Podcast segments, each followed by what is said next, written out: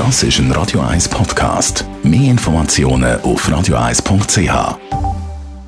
Die grünen Minuten auf Radio 1 werden Ihnen präsentiert von Energie 360 Grad. Machen Sie es wie immer, aber umweltfreundlicher. Mit den intelligenten Energielösungen von Energie 360 Grad. Mit dem Jörg Sigrist im Auftrag von der Umweltarena Spreitenbach. Da geht es heute um energiesparendes Kochen. Jetzt Jörg, wie viel Energie brauche ich da? Zum Beispiel, wenn ich heute Mittag jetzt 500 Gramm Herdöpfel kochen oder möchte kochen?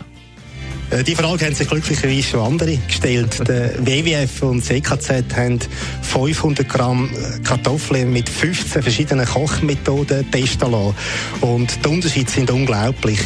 Ähm, besten fast mit einer Isolierpfanne auf einem äh, modernen Induktionsherd. Mit dieser Methode verbraucht man zehnmal weniger Strom, als wenn man beispielsweise Herdöpfel im Ofen garen.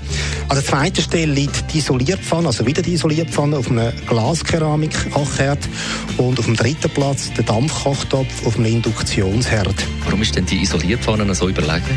Die Isolierpfanne hat einen geringeren Wärmeverlust. Ihr grosser Plus ist aber, dass sie je nach Kochgut nach etwa einem Drittel oder bis zwei Drittel von der Kochzeit kann von der Herdplatte genommen werden Sie wird dann in einen stark isolierenden Übertopf gestellt und so abseits vom Herd kochen dann die Herdöpfel weiter, bis, bis gar sind. Und in dieser Zeit wird natürlich auch kein Strom verbraucht. Für das Kochen mit Isolierpfannen gibt es übrigens eigene Gartabellen und schon eigene Kochbücher. Wo liegt denn die herkömmliche Pfanne, mit der geschlossenen Deckel kochen kann? Die Kochmethode, die liegt im Mittelfeld und du machst es richtig, wenn du mit dem Deckel kochen tust. Allein schon der Deckel auf der Pfanne oben spart bis zu 40 Prozent der Energie. Man kann so auf viel kleineren Stufen kochen.